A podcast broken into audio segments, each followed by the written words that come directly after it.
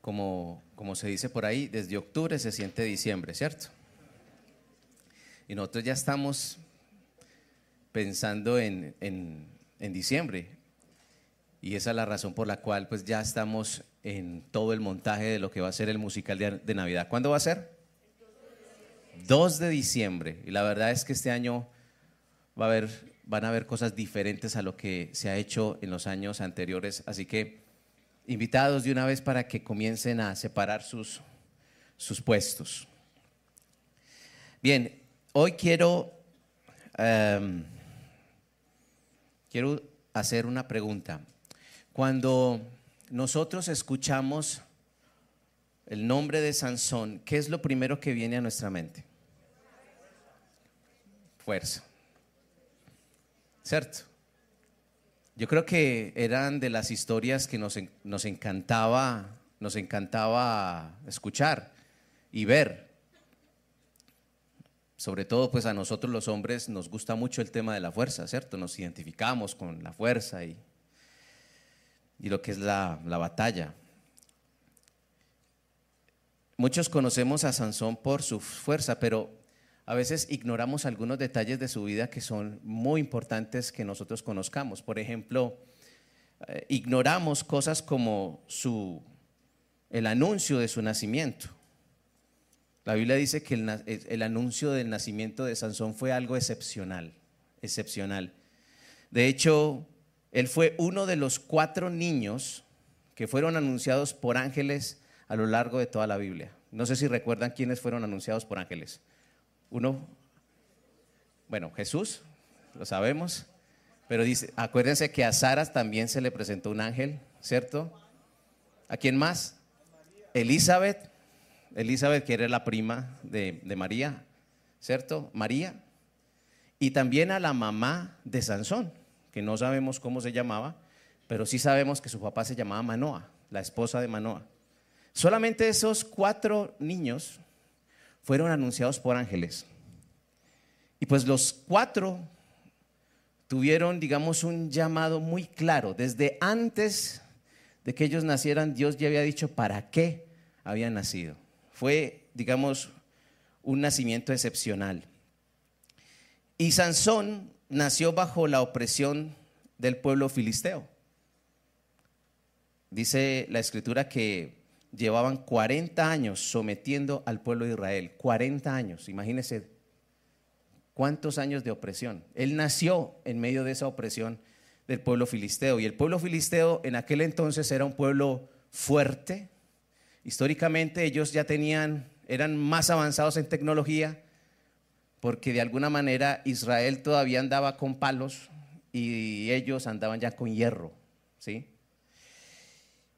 Y dice también la escritura que Dios determinó que Sansón fuera considerado un hombre nazareo. Y de pronto algunos dirán, ¿y qué significa eso? Pues bueno, la misma Biblia dice que el nazareo era una persona que era consagrada a Dios, era una persona que no podía beber vino, no podía beber sidra, no podía beber vinagre, no podía tocar ningún muerto, un cuerpo muerto, no podía tocarlo, y también no podía cortarse el cabello, no podía cortarse el cabello. O sea, nunca podía ir al peluquero, ¿sí? Como, como seguramente algunos en algún momento de nuestra vida no fuimos al peluquero, ¿cierto? Sobre todo en el colegio que nos cortaron el cabello y nos daba tanta rabia, ¿cierto?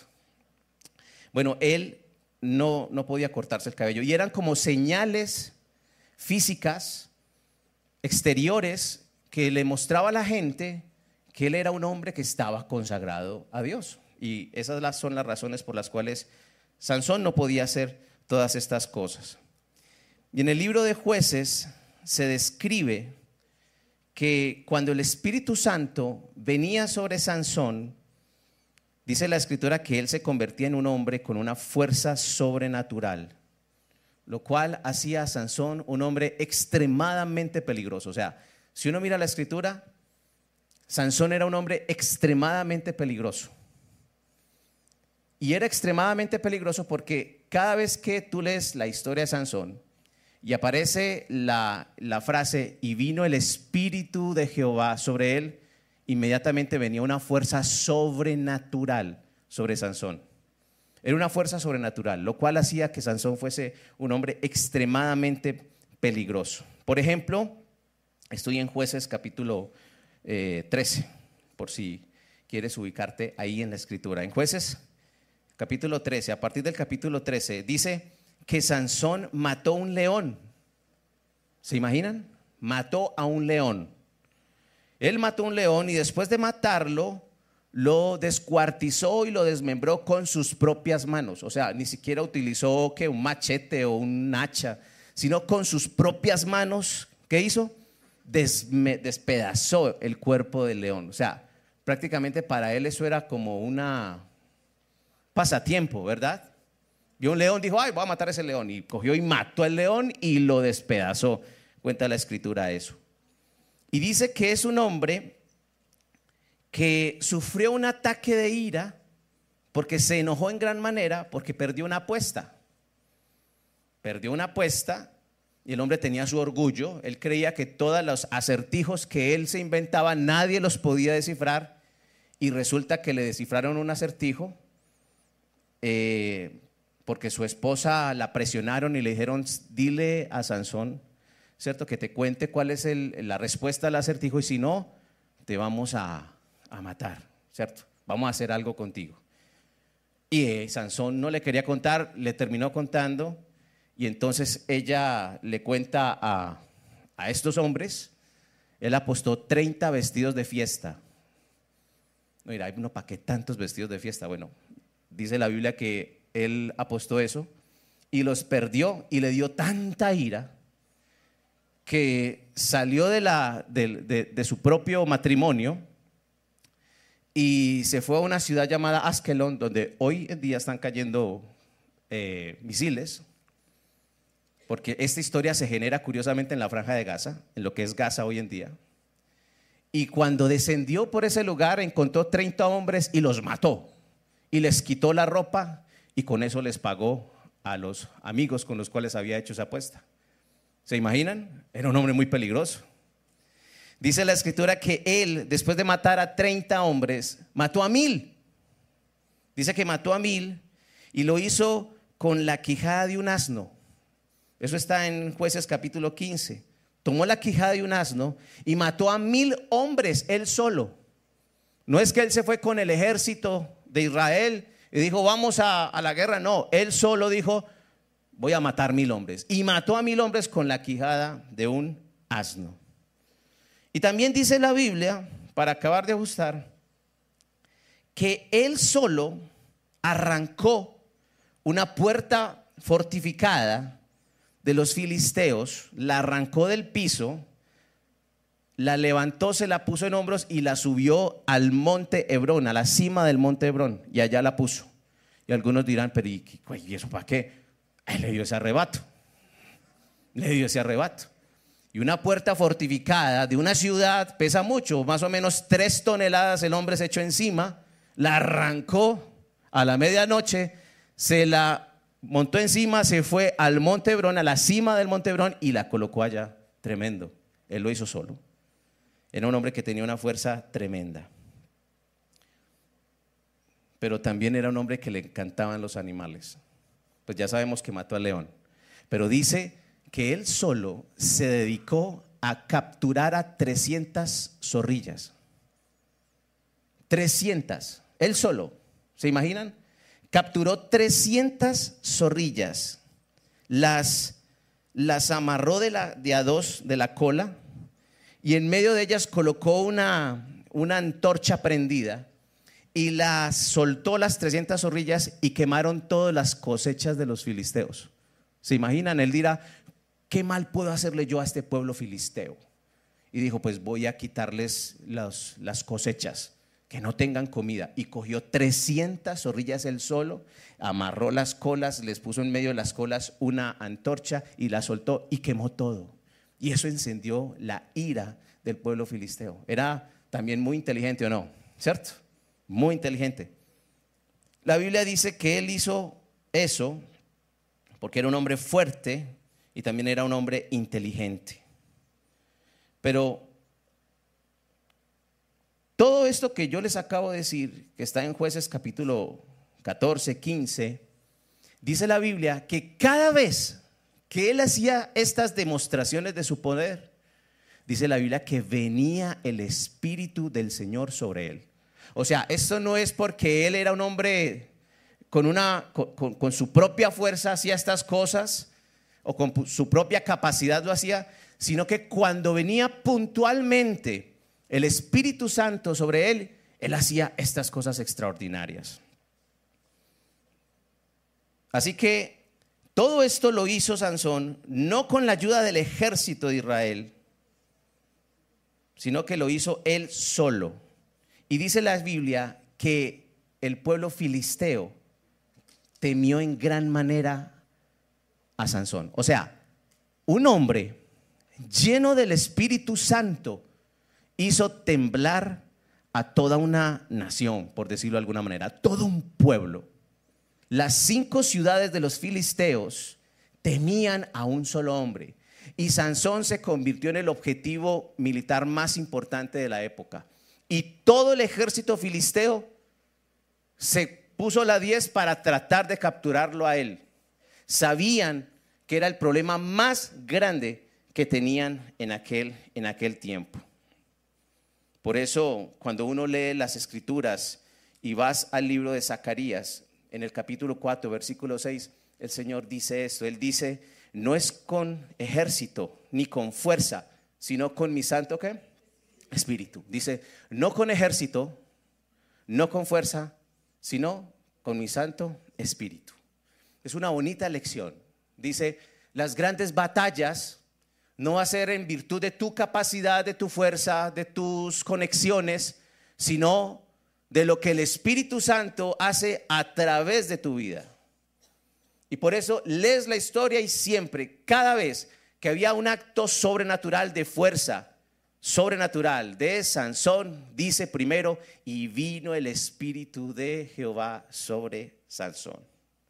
Sin embargo, hoy yo no me quiero centrar en el poder que actúa en una persona cuando el Espíritu Santo viene sobre ella. Porque sabemos que pasan cosas cuando tú vives la vida lleno del Espíritu Santo.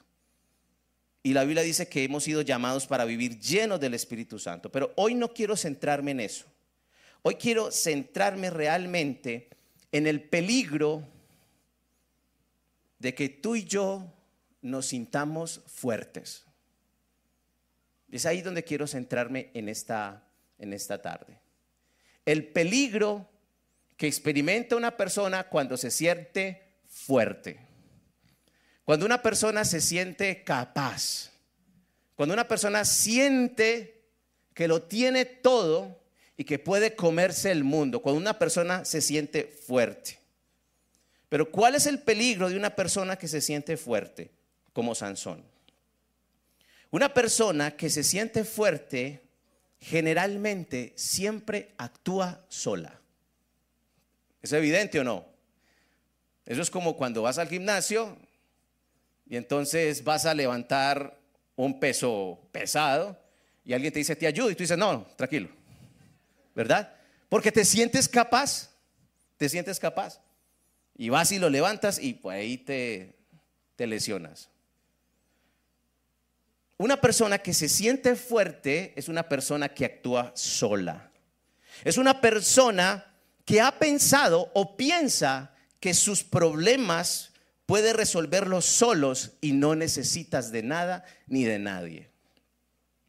Y estoy hablando de maneras en las cuales nos comportamos de forma consciente o inconsciente, como sea. Una persona que se siente fuerte piensa que tiene todo bajo control.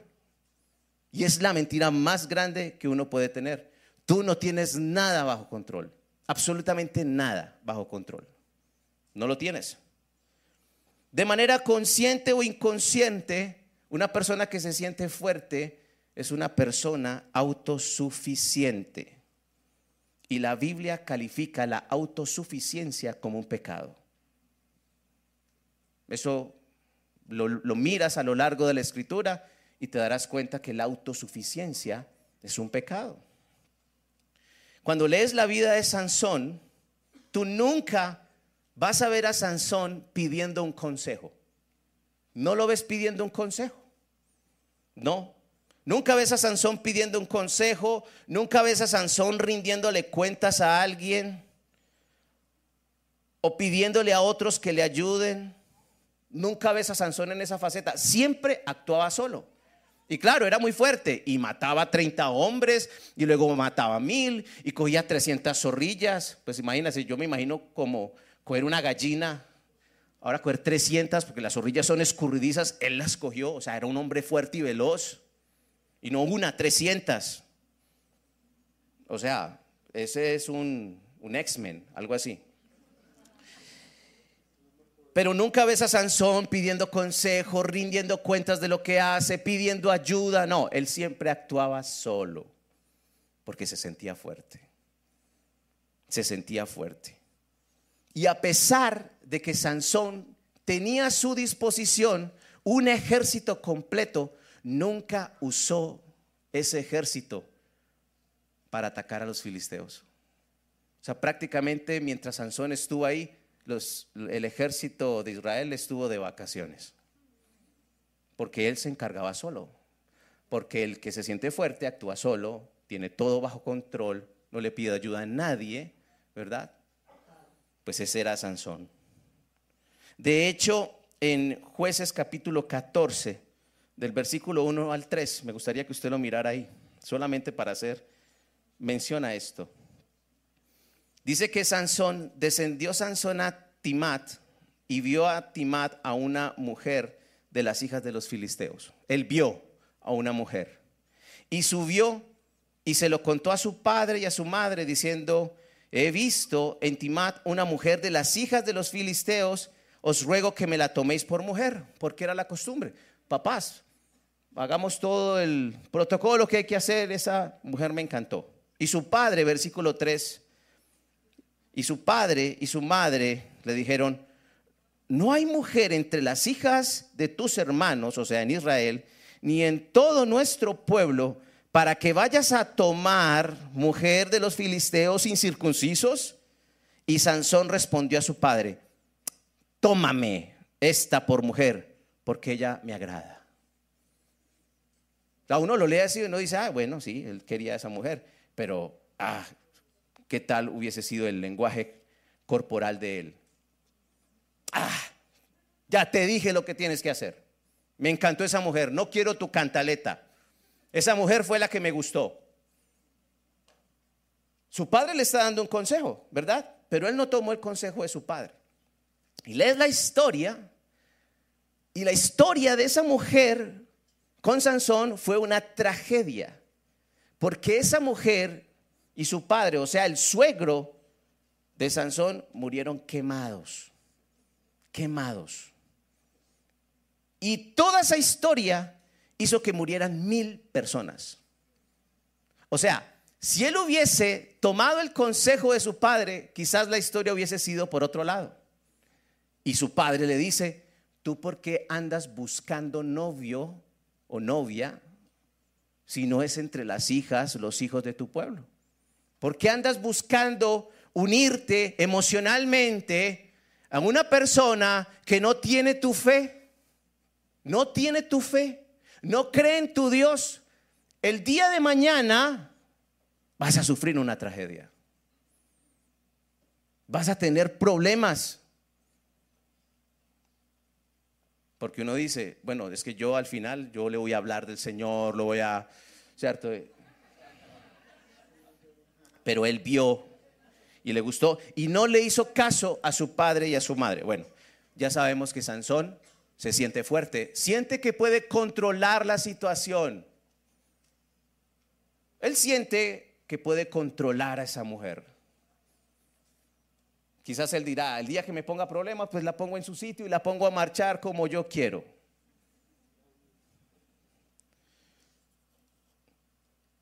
Si bien es cierto que cuando uno mira la historia de Sansón, uno siempre se enfoca en el pecado sexual de Sansón y todos los reflectores siempre están sobre el pecado sexual de Sansón, pero la razón de su caída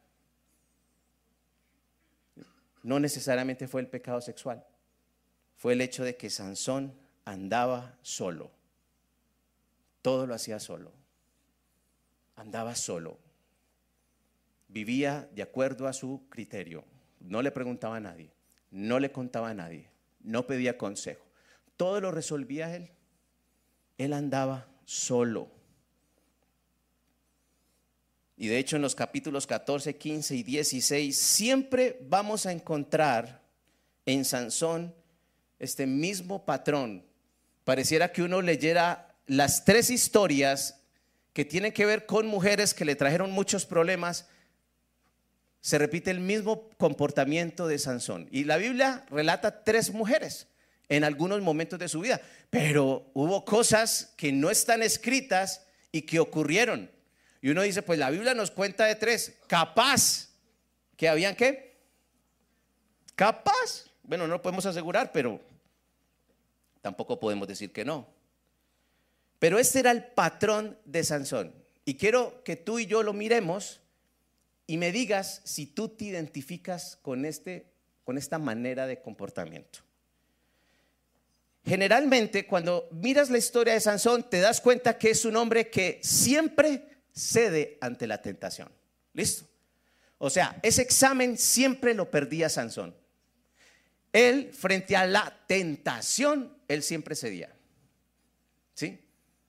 La tentación es precisamente algo de lo cual tú sabes que no está bien del todo, pero es algo que te seduce, te tiende a doblegar y finalmente cedes a esa tensión. Bueno, Sansón cedía fácilmente. Él cedía ante la tentación. Y cuando él cedía a la tentación, Sansón siempre al ceder a la tentación entraba en una situación de peligro. Siempre. O sea, cada vez que él cedía a la tentación, su vida corría peligro. Y luego, cuando él percibía el peligro, él utilizaba su fuerza para salirse de allí. Y eso es lo que muestra la escritura. Y vamos a mirar un ejemplo en jueces capítulo 16. Solamente voy a tomar una historia, pero hay tres mujeres, como la novela. No dos mujeres, sino tres mujeres. Los que son de vieja data me entienden, ¿cierto? Ya no son sino dos, sino tres mujeres. A los demás hay que explicárselos, listo. Jueces capítulo 16 versículo 1, dice, fue Sansón a Gaza. Gaza, la Gaza de hoy, listo. A la franja de Gaza, allá. Fue Sansón a Gaza y vio allí una mujer ramera o prostituta y se llegó a ella, o sea, se acostó con ella, tuvo relaciones sexuales con esta mujer. Versículo 2. Y fue dicho a los de Gaza, Sansón ha venido acá. Porque siempre que tú haces algo mal, hay un sapo. Always. Siempre. Y fue dicho a los de casa, Sansón ha venido acá. Y lo rodearon y acecharon toda aquella noche a la puerta de la ciudad. Y estuvieron callados toda aquella noche diciendo, hasta la luz de la mañana, entonces lo mataremos. O sea, lo mataremos en la mañana. Versículo 3. Mas Sansón durmió hasta la medianoche y a la medianoche se levantó y tomando las puertas de la ciudad, las que les dije ahorita que las arrancó, y tomando las puertas de la ciudad con sus dos pilares y su tranca o cerrojo, se las echó al hombro y se fue y las subió a la cumbre del monte que está delante de Hebrón. O sea, él dice, después de una noche de faena, ¿verdad? Entonces celebremos arrancando las puertas de la ciudad. Bueno, esta era una manera en donde un ejército eh, avergonzaba al ejército enemigo. Arranco las puertas de tu ciudad fortificada y él las arrancó solo. Y claro, cuando ellos vieron eso, se indignaron, se indignaron. Pero mira el patrón, Sansón se acuesta con una mujer, coloca su vida en peligro porque él no tenía que hacer nada con esa mujer. Él no tenía nada que hacer con esa mujer. Él se acostó con la mujer equivocada. Y cuando hizo eso, colocó su vida en peligro. Y después de estar en peligro, él mismo utiliza la fuerza para salir adelante. Y así son las tres historias anteriores, las dos. La que vamos a ver a continuación con Dalila y la primera, que era con Timat. Pero esta historia, cuando tú la contextualizas con tu vida, tú y yo tenemos que ser honestos y reconocer lo siguiente. Y es que todas las personas, tú y yo, todos nosotros, luchamos contra algo que nos recuerda siempre que no somos tan fuertes. Todos. Tú y yo luchamos contra cosas que nos recuerdan que no somos tan fuertes, que no somos tan listos. Siempre habrá algo en nosotros, y seguramente tú puedes asentar tu cabeza, siempre habrá algo en nosotros que nos seduce y tiene el poder de echarlo a perder todo. O sea, en tu vida y en mi vida puede haber una o algunas cosas que conviven con tu realidad y si no le prestas atención a eso, tiene el poder de echar a perderlo todo. Y esa es la realidad de Sansón. Porque Sansón es la imagen de una persona que Públicamente es exitosa en lo que hace, pero es un desastre en lo personal. Públicamente es el hombre maravilla.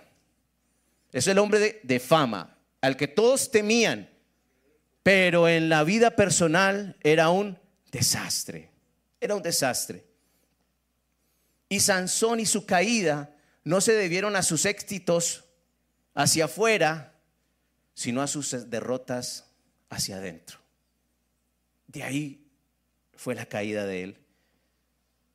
Porque Sansón sin la ayuda de nadie podía arrancar la puerta de una ciudad, la podía levantar, como nos contaba la historia bíblica.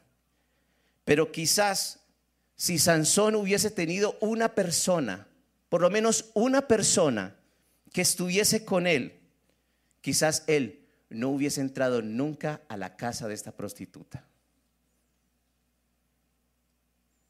Él solo podía levantar la puerta. Pero él necesitaba de alguien que le dijera, no vayas allá, quédate acá. Tú ya sabes por cómo empieza y sabes cómo termina, Sansón. No, no, yo, paso por ahí por un lado, Sansón, Sansón, si yo te conozco, pero él no tenía nadie. Y no tenía a nadie, no porque a nadie le interesara la vida de él, sino es que la historia bíblica nos da a entender que a él no le interesaba. Mire a donde puso a su papá. Prácticamente le dijo, cállese viejo, usted no sabe, hermano, usted ya se casó con mi mamá, déjeme a mí hacer mi vida.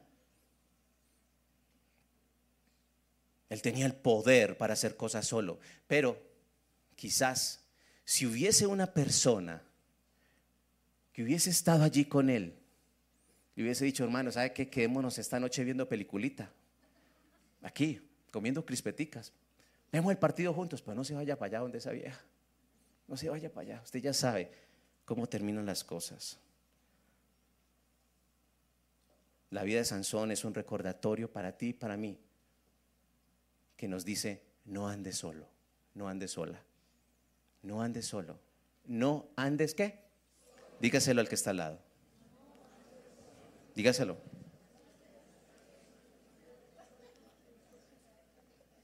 No andes solo. La soledad es la tormenta perfecta para la destrucción espiritual de tu vida. Ojo con esto. Lo repito, la soledad es la tormenta perfecta para la destrucción espiritual de tu vida. Y cuando tu vida espiritual está destruida, pronto vendrá tu cabeza. porque el espíritu acabado viene el cuerpo. Hay algo que me llamó mucho la atención. ¿Sabe? La Biblia dice que cuando tú ves la creación, ves la gloria de Dios. Ver la creación, eso dice Romanos 1. Ves la creación. Dice la Biblia que vemos su infinito poder, su divinidad, su deidad, se hacen claramente visibles a través de lo que Él ha creado. Y hay unos árboles que son los árboles secoya. ¿Los han escuchado? ¿No los han escuchado? Se los voy a mostrar. Pongámoslos por favor. Miren estos árboles. Uno dice, ay, ¿eso es en donde? ¿El Parque Arby? No, en California. Hay un parque que tiene estos árboles. Pero estos árboles están en varias partes del mundo, menos en Colombia. Los secoya son árboles, son los árboles más longevos del mundo. Es más, se dice que hay árboles con más de 3.000 años de antigüedad. ¡Tres mil años! Uno puede decir, este árbol le tocó a Jesús, ¿sí o no? wow, estoy delante de un árbol que respiró el aire que respiró el Salvador. Hay árboles de más de tres mil años de antigüedad y dicen que estos árboles pueden lograr a tener una altura mayor a 100 metros. O sea, tú te paras al frente del árbol y tú no ves el final. ¿No lo ves? De hecho, es muy complicado tomarle una foto que coja, digamos, que el lente pueda coger todo el árbol. Es prácticamente una tarea imposible. Porque puede llegar a tener más de 100 metros y 10 metros de diámetro. O sea, es bien gordote. Pero es muy curioso que las raíces de este árbol son raíces poco profundas. ¿Cómo? Sí. Son raíces poco profundas. Son raíces poco profundas en relación con su tamaño. De hecho, la estabilidad de un árbol de más de 100 metros con un tronco de 10 metros de diámetro nunca dependió de la profundidad de sus raíces, sino de que las raíces aunque bien son cortas, tienen la capacidad de entrelazarse las unas a las otras y se agarran de todas las raíces que hayan circundantes. O sea que no se profundizan, sino que lo que hacen es desplazarse lateralmente y se amarra de todo lo que encuentre. Y por eso ese árbol dura más de dos mil o tres mil años. ¿Qué les parece a ustedes? Vas a un desierto y en el desierto los árboles son, tienen raíces profundas. Hay árboles que tienen hasta 60 metros de raíces, pero es que en el desierto tú no ves sino ese arbolito y nada más. Entonces le toca ir para abajo y para abajo y para abajo. Pero estos árboles detectan lo que hay al lado y se entrelazan y generan firmeza. Sansón no tenía raíces profundas. Él necesitaba entrelazarse con otras personas para tener estabilidad. Es lo que necesitaba él. Ese es el poder de unirnos a otros.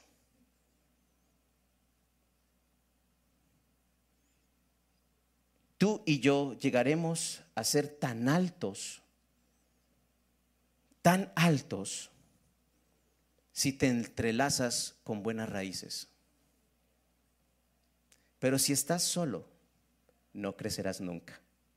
Y vendrá una tormenta y te va a tumbar. Pero si tú quieres crecer y estar arriba, y me gustaría que miráramos la otra foto, Carlos, como este.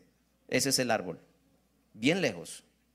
Si tú quieres llegar hasta arriba, no tienes que preocuparte por tirar tus raíces tan, allá. Tienes que mirar al lado y ver qué es lo que te rodea y entrelazarte con buenas raíces. Esa es la razón de la iglesia. La iglesia, como esta iglesia, es un lugar donde estamos convencidos que hay personas con las cuales yo puedo entrelazarme porque me pueden dar valor y me pueden ayudar y me evitan el problema de andar solo. Porque si tú quieres crecer como este árbol, tienes que entrelazarte con personas que te ayuden. Porque si habitas solo, si manejas aquella cosa que te seduce y te tumba y lo manejas solo, vas a terminar como un árbol caído. Es solo cuestión de tiempo. Pero la iglesia es un lugar para que tú puedas entrelazarse con otras raíces. Esa es la razón por la cual aquí en la iglesia le creemos al discipulado.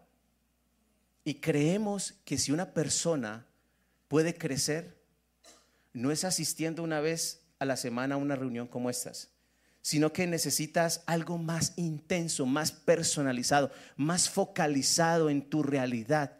Y eso es una célula. Y en una célula tienes un mentor, una persona que te va a ayudar, que te va a escuchar.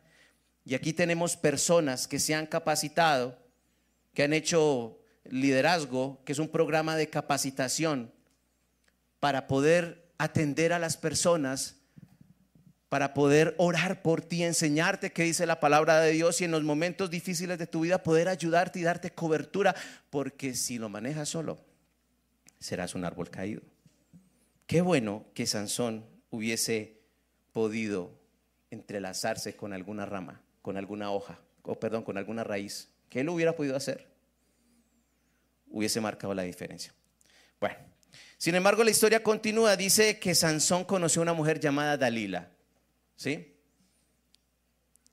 Esa, eh, el nombre de Dalila me, recuerdo, me recordó una canción de Juan Luis Guerra que se llama tú tienes la llave de mi corazón. ¿Cómo dice? Tú tienes la llave de mi corazón. Bueno, eso significa el nombre de Dalila. ¿Sabían eso? ¿No sabían? Bueno, eso significa el nombre de Dalila. Y miren lo que cuenta, sigue contando la historia. Estoy en jueces capítulo 16, versículo 4. Dice, después de esto, aconteció que se enamoró de una mujer en el valle de Sorek, la cual llamaba Dalila. Y vinieron a ella los príncipes de los filisteos y le dijeron, engáñale e infórmate en qué consiste su gran fuerza y cómo lo podríamos vencer para que lo atendamos, para, perdón, para que lo atemos y lo dominemos y cada uno de nosotros te dará mil cien ciclos de plata. Y Dalila dijo a Sansón, yo te ruego que me declares en qué consiste tu gran fuerza y cómo podrás ser atado para ser dominado. Eso se lo dijo quizás con una musiquita de fondo, ¿verdad? Una copa de vino, con una comida bien espectacular, porque uno lo lee así a palo seco y dice, ah, no, con su ropa más seductora, más sexy. Ah, pero qué teso, ¿no? Siempre Sansón se metió con mujeres que querían plata. Porque la primera mujer, o sea, prácticamente le dijo, yo no quiero nada con usted porque yo no quiero morir por usted. O sea, la prostituta se acostó con él y eso no fue gratis. Y esta mujer fue sobornada y ella aceptó el soborno. Y 1100 ciclos de plata equivalen a 63 kilogramos de plata. O sea, 63 kilos de plata. Era mucha plata, pero era por cada príncipe. O sea, no sé cuántos llegaron. Pudieron haber llegado 3, 4, 5, 6, 10. Multipliqué 63 por el número de personas. O sea, era mucho dinero. Si ella no lo quería, ella quería más la plata. Tú tienes que tener mucho cuidado con las personas que están alrededor tuyo. También, y cuando te metes con alguien, porque puede que estén ahí y no les interese nada más que tomar de lo tuyo. Eso es una realidad en las relaciones. Y mire lo que, lo que pasó. Dice que el versículo 6, dice que ella le rogó, le dijo, cuéntame en qué consiste tu gran fuerza y cómo podrás ser atado para ser dominado. Y Sansón la embolataba, la embolataba. Y Sansón le dijo, mira, es que si me hacen esto, resulta que yo pierdo la fuerza. Y ella lo hacía y el hombre seguía fuerte y decía, me engañaste. ¿Sí? Y luego la segunda vez, me engañaste. Y luego la tercera vez, y nos saltamos al versículo 15. Y ella le dice así, ¿cómo dices, yo te amo cuando tu corazón no está conmigo? Ya me has engañado tres veces y no me has descubierto aún en qué consiste tu gran fuerza. Y aconteció que presionándole ella cada día con sus palabras e importunándole, ¿qué pasó con el alma de Sansón? Fue reducida a mortal angustia. O sea, la mujer era un siriri. un siriri, es el hombre más fuerte sobre la tierra.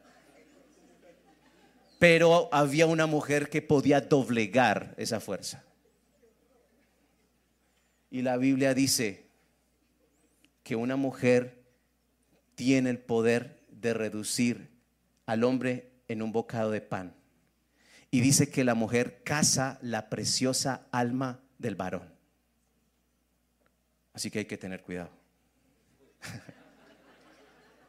hay que tener cuidado. La Biblia no está diciendo que las mujeres sean peligrosas. No, es más. La Biblia dice que son nuestra ayuda idónea. ¿Sí?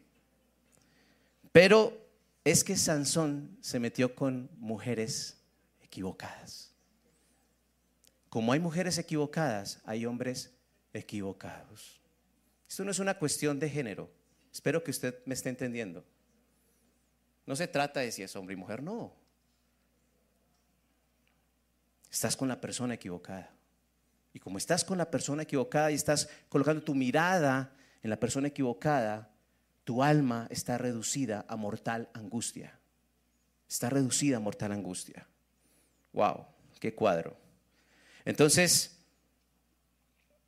dice la escritura que fue una discusión de días. Eso no fue como una conversación a la tarde, sino que fueron días, uno, dos y tres. La Biblia no dice cuántos días fueron, pero ella manipuló a Sansón porque le dijo, tú dices que me amas, pero no haces lo que yo quiero. Y ese es el argumento de la manipulación. Tú dices que me quieres, pero no haces lo que yo te digo. Es argumento de manipulación. Pero la parte quizás más triste de la historia está en el versículo 20 del capítulo 16. Dice que Sansón le cuenta a ella finalmente, le dice, mira, yo soy nazareo, si me cortan el cabello pierdo, pierdo la fuerza. Y ella se lo contó a aquellos príncipes que la habían visitado al comienzo y les dijo, si le cortan el cabello pierde la fuerza. Y allá contrataron al primer peluquero que encontraron y lo llevaron allá y Sansón estaba dormido. Estaba dormido. Dice la escritura que estaba dormido, versículo 20. Y dice la mujer, mi amor, los filisteos sobre ti. Dice la escritura que él se despertó de su sueño y dijo, esta vez, ¿qué? Esta vez saldré como las otras veces. Esta vez voy a hacerlo y me escaparé. Y dice la escritura, pero él no sabía que Jehová ya se había apartado de él. O sea, Sansón tenía este pensamiento que es un pensamiento no de Sansón, es el pensamiento del ser humano, porque pensamos así. Él pensaba que siempre saldría bien librado Y cuando tú traspasas el límite una, dos, tres veces y no pasa nada, tú piensas que siempre serás bien librado. Él pensaba que siempre saldría bien librado. Él estaba acostumbrado a pecar sin sufrir las consecuencias. Estaba acostumbrado a pecar sin sufrir las consecuencias. Pero cuando lees esto, uno dice, qué peligroso es acostumbrarnos a que nos vaya bien haciendo el mal. Qué peligroso. Qué peligroso es que nos vaya bien haciendo lo malo. Qué peligroso es que tú puedas hacer que tu empresa no pague lo que deberías pagar haciendo lo malo porque nunca te han ponchado. Pero vendrá un día en donde te van a ponchar. Te van a ponchar. Porque uno se acostumbra a eso. Y él pensaba así. Por eso él dice, esta, esta vez saldré como las otras veces y me escaparé. O sea, esto ya lo he manejado, ya lo he manejado, ya me pasó. Pero el dicho popular dice, no hay deuda que no se pague ni plazo que no se cumpla. No hay deuda que no se pague ni plazo que no se cumpla. Como quien dice, deja que el tiempo pase. Y Dios lo esperó hasta el final. Él lo esperó hasta el límite en su misericordia. Estiró su misericordia porque Él es paciente y siempre esperó que Sansón pudiese arrepentirse, que él pudiese mirar al cielo y clamar ayuda y decir no solamente te necesito a ti, porque cuando viene el Espíritu Santo soy el hombre más fuerte, pero nunca invoqué al Espíritu Santo cuando estaba a la puerta de la casa de la prostituta. Nunca. Dios lo esperó hasta el final. Pero la Biblia dice que Sansón no sabía que el Señor ya se había apartado de él. Cuando yo leí esto recordé la historia de los esquimales y los lobos. ¿Cómo matan los esquimales a los lobos? Dice que el olor de la sangre seduce a los lobos y los esquimales toman un cuchillo y lo untan con la sangre de otro animal y lo congelan y luego echan otra vez sangre sobre el cuchillo y dejan que se congele y hacen el proceso varias veces hasta que pierde, se pierde de vista el cuchillo y queda como una especie de, de roca congelada roja por la sangre y el lobo huele la sangre. Y el lobo huele la sangre y va y empieza a oler hasta que por fin ve. Y el olor de la sangre lo seduce y se acerca y empieza a lamer y le sabe rico. Y sigue lamiendo y le sabe rico y le sabe rico y le sabe rico. Y ya sabemos qué hace el frío en el cuerpo. Su, su lengua, ¿sí? Prácticamente es como si se entumeciera. Como una especie de qué? De anestesia. Hasta que lamer tanto llega hasta el filo de aquel cuchillo y comienza a cortarse y él no se da cuenta. Y él sigue lamiendo diciendo, esto está delicioso. Mm, y lame, y lame, y dice, ah, qué delicia. Y sigue lamiendo y sigue lamiendo. Y cuando menos piensas empieza a sentir un poco mareado. Pero él sigue lamiendo porque está delicioso hasta que finalmente muere. Murió desangrado, pero no se dio cuenta que estaba siendo desangrado. Eso lo hacen los esquimales. Muy pro, ¿no? Sansón era como uno de estos lobos que estaba desangrándose y no se había dado cuenta. ¿Sabe cuándo se dio cuenta? Cuando los filisteos le echaron mano. Y ahí se dio cuenta. Cuando él quiso reaccionar. Y se dio cuenta que las demás veces él había podido librarse y esta vez era demasiado tarde para arrepentirte. Era demasiado tarde. A él lo tomaron. Cuenta la historia que a él lo tomaron versículo 21, le sacaron los ojos, le sacaron los ojos, los dos ojos, precisamente aquello que era objeto de su caída. Cuando él se deleitaba viendo a las mujeres, se le iban los ojos, los perdió.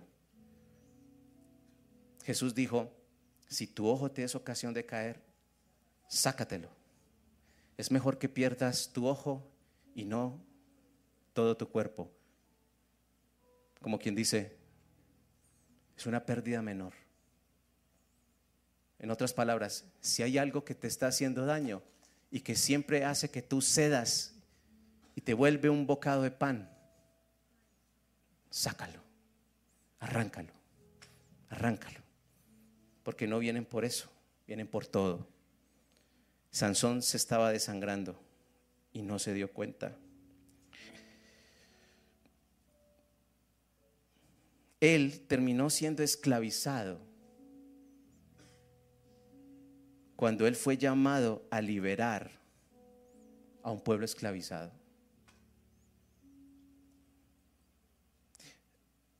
Es increíble que Sansón haya perdido de vista que el anuncio de su venida a la tierra fue a través de un ángel. O sea, prácticamente era el éxito garantizado. Dios anunció mi venida a la tierra por un ángel, se lo contó a mi mamá, a mi papá. Y además de eso, le dijo que yo había sido elegido por él, por el Creador, para liberar al pueblo de Israel de la opresión filistea? Yo. Y después él, con toda su fuerza, bueno, porque en las películas lo muestran así como Hulk. Y la Biblia no dice que era así como Hulk, que tenía mucha fuerza. Capaz que era bien flacuchento. Pero, ay, no se meta con ese flacuchento. Y él olvidó todo eso. Olvidó la honra, olvidó el privilegio, olvidó la posición que Dios le había dado, lo olvidó todo. Olvidó el espíritu que venía sobre él y le daba esa fuerza. Dice el versículo 26, y con esto voy terminando. Repita conmigo, no voy andar solo. ¿No qué? En el versículo 25 bueno, cuentan que los filisteos estaban felices, ah, atrapamos a Sansón, el más fuerte, ah, nosotros somos más fuertes. Dagón, que era el rey de los, del dios de los filisteos, esto fue por Dagón. Dagón es grande, Dagón es grande. Y Sansón escuchaba todas esas cosas y luego dijeron, hey, vamos a divertirnos, traigan a Sansón. Y la Biblia dice que ellos jugaban con Sansón. Se convirtió en un juguete, un hombre que fue llamado para liberar sin ojos. Terminó siendo un juguete. Y dice el versículo el versículo 25. Dice, y aconteció que cuando sintieron alegría en su corazón, dijeron, llamad a Sansón para que nos divierta. Y llamaron a Sansón, a Sansón de la cárcel y sirvió de juguete delante de ellos y lo pusieron entre las columnas. Verso 26. Entonces Sansón Mira lo que dice. Entonces Sansón dijo al joven que le qué. ¿Qué le dijo? ¿Qué le dijo? Cuando ya estaba en la inmunda, había un joven que estaba guiando al hombre más fuerte. Lo tomó y lo llevaba de la mano. Y Sansón le dijo, colócame entre las columnas. ¿Dónde estaba este joven cuando Sansón era el hombre más fuerte? Nunca lo vio. Sansón nunca lo vio. Pero ahora necesita de este joven. Ahora sí lo necesita. Porque ahora sí está qué? Ahora sí. Pero ¿sabes qué? Tú no tienes que llegar hasta allá. Tú ahora puedes elegir a alguien que te tome de la mano y te guíe. Y no vivas esto solo, porque los que viven solo mueren solos. Lo tomó y lo llevó hacia donde Sansón le dijo, acércame y hazme palpar las columnas sobre las que descansa la casa para que yo me apoye sobre ellas. Y dice, y la casa estaba llena de hombres y de mujeres, y todos los principales de los filisteos estaban allí, y en el piso alto había como tres mil hombres y mujeres que estaban mirando el escarnio, la vergüenza de Sansón. Entonces Sansón clamó al Señor y le dijo, Señor, acuérdate ahora de mí, fortaléceme. Esa era la oración que él tenía que haber hecho cuando estaba a las puertas de la prostituta. Esa era la oración que él tuvo que haber hecho cuando vio a Dalila. Esa era la oración. Fortaléceme, te ruego solamente esta vez, oh Dios, para que de una vez tome venganza de los filisteos por mis dos ojos. Era un hombre vengativo y peligroso, y sigue siendo peligroso. Y dice la escritura, y, asió, o sea, tomó luego Sansón las dos columnas de en medio sobre las que descansaba la casa, y echó todo su peso sobre ellas, su mano derecha sobre una y su mano izquierda sobre la otra. Y dijo Sansón, muera yo con los filisteos. Entonces se inclinó con toda su fuerza y cayó la casa sobre los principales y sobre todo el pueblo que estaba en ella. Dice, y los que mató al morir fueron muchos más que los que había matado durante qué? Su vida. Y qué curioso, que él siendo un hombre tan peligroso y que él contaba cuántos había matado y tenía un récord, cuando él pidió ayuda y alguien lo tomó y lo guió, este hombre fue mejor. Fue mejor estar acompañado que estar qué? Estar solo.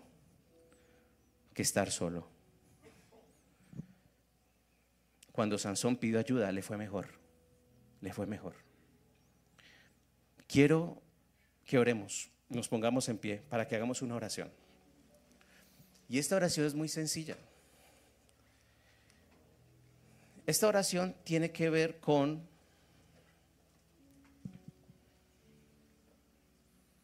que tú le digas al Señor, Señor, no quiero qué?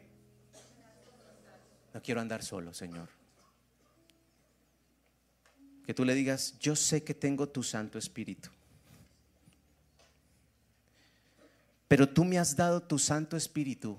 Comienza a orar. Tú me has dado tu Santo Espíritu para todas las cosas. También, Señor, para mis guerras internas, para las batallas internas que yo vivo, Señor.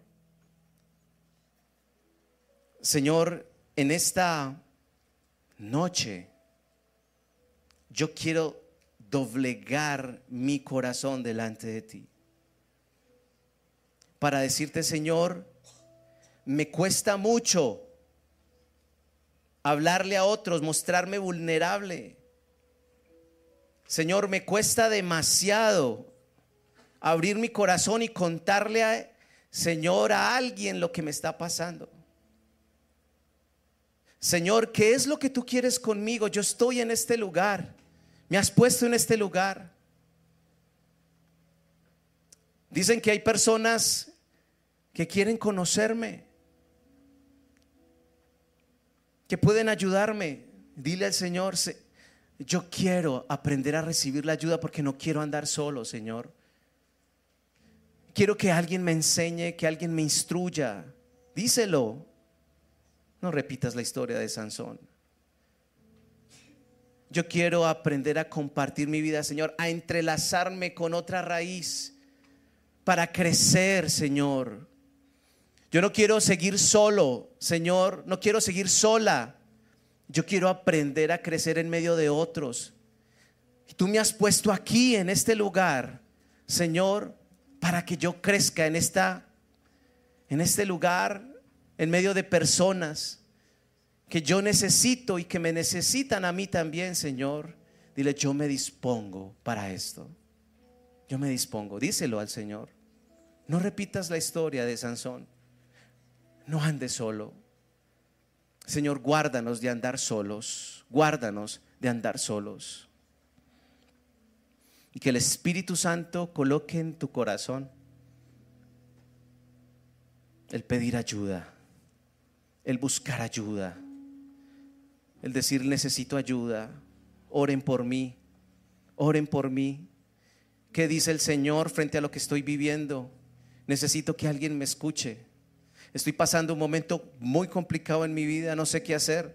Lo he intentado todo, necesito ayuda. El Señor ha visto tu aflicción y te está diciendo, agárrate de una rama, agárrate, entrelázate, entrelázate, pertenece, pertenece, crece, mira a tu alrededor, que no estás solo ni sola, solo tienes que disponerte, dispón tu corazón, porque el Espíritu Santo está contigo, pero necesitas que alguien te acompañe en tu camino. Padre, gracias por tu palabra.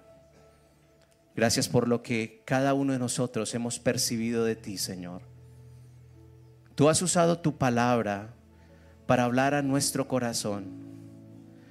Señor, te ruego que el diablo no tome esta palabra y la robe en el corazón de todos aquellos que la han escuchado, a los que lo han visto, Señor. Y que cada uno de los que estamos aquí entendamos la honra que tenemos al ser conocidos y elegidos por ti. Nos llamaste no para terminar esclavizados, sino para vivir en libertad, Señor. Ese es el propósito del Señor para ti. No tuerzas ese propósito. Sé libre en su nombre, con el poder de su espíritu caminando al lado de otros y crecerás tan alto como quizás no puedes imaginarlo. Gracias por esta iglesia. Dele gracias a Dios por esta iglesia. Es el lugar donde Dios te ha puesto para crecer. Gracias, Señor. No somos la mejor iglesia, Señor. Pero sabes que sí hay en el corazón de esta iglesia un deseo de tu presencia y un deseo de hacer tu voluntad. Seguro que habrán muchas cosas por las cuales necesitamos crecer y mejorar. Pero aquí hay un corazón, Señor, el corazón de esta iglesia, que desea ayudar al uno y al otro, Señor. Que desea visualizar a los invisibles, Señor.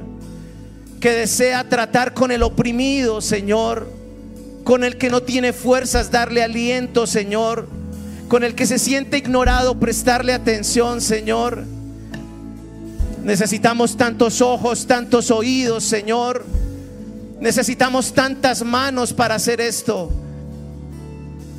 Quizás el Señor te está llamando a ti para que seas oídos, para que seas ojos y manos para tantos que lo necesitan, para que no seas alguien pasivo, sino activo, para que crezcas, para que lo conozcas a Él a través de su palabra, para que pertenezcas a una célula, para que te unas a un proyecto evangelístico, para que le preguntas a alguien, para que le preguntas y le digas, yo en qué puedo servir, a quién puedo ayudar.